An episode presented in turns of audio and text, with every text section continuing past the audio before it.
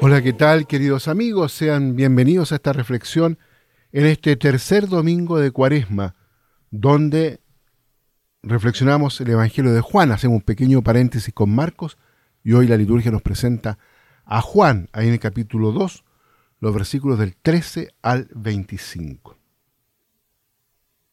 El evangelista nos narra que después de la resurrección de Jesús de entre los muertos, los discípulos recordaron las palabras de Jesús y creyeron. Destruyan este templo y en tres días lo levantaré. Jesús las pronunció a fin de que fueran un signo para sus discípulos. Cuando fue al templo con sus discípulos, expulsó a los mercaderes, a los vendedores del lugar santo. En el momento en que los presentes protestaron, preguntándole, ¿qué señal nos das para actuar así? Jesús les respondió, destruyan este templo y en tres días lo levantaré. El evangelista nota que él hablaba del templo de su cuerpo.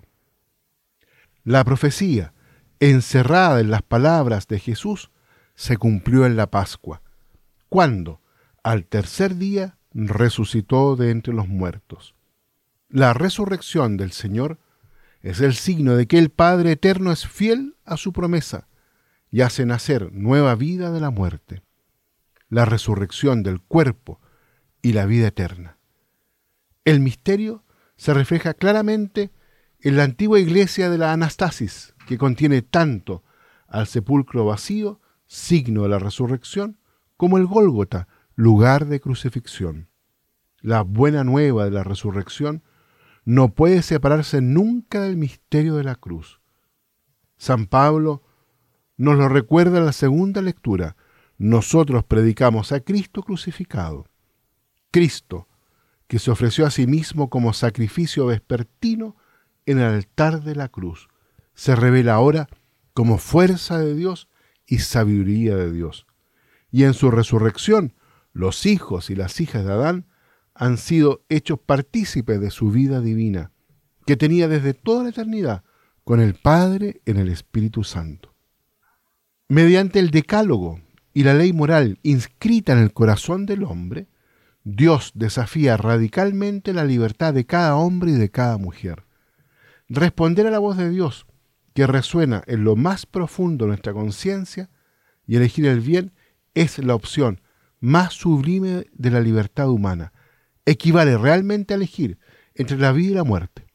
Caminando por la senda de la alianza con Dios, el pueblo se convierte en testigo de la promesa, la promesa de una auténtica libertad y de la plenitud de vida. La resurrección de Jesús es el sello definitivo de todas las promesas de Dios, el lugar de nacimiento de una humanidad nueva y resucitada, la prenda de una historia caracterizada por los dones mesiánicos de paz y de alegría espiritual.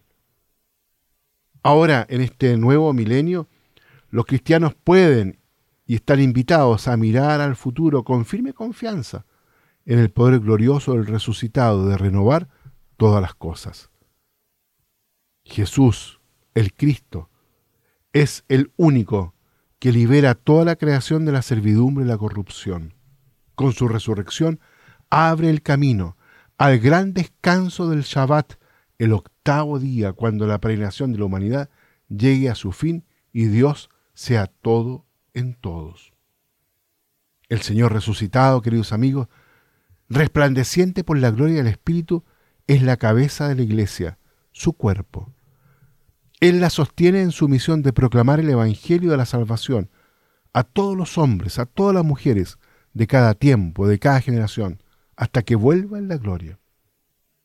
Bien, queridos amigos, dejémonos entonces inundar por la gracia en este tercer domingo de Cuaresma para que el Señor también nos comunique a nosotros hoy, en pleno siglo XXI, a su cuerpo que es la Iglesia, el don de la vida nueva, de la resurrección, para que Él también toque nuestra vida personal, la de nuestra familia, nuestros hogares, la de nuestras amistades, y nos invite a vivir plenamente con Él la cercanía de Dios nuestro Padre. Que Dios los bendiga a todos y a cada uno.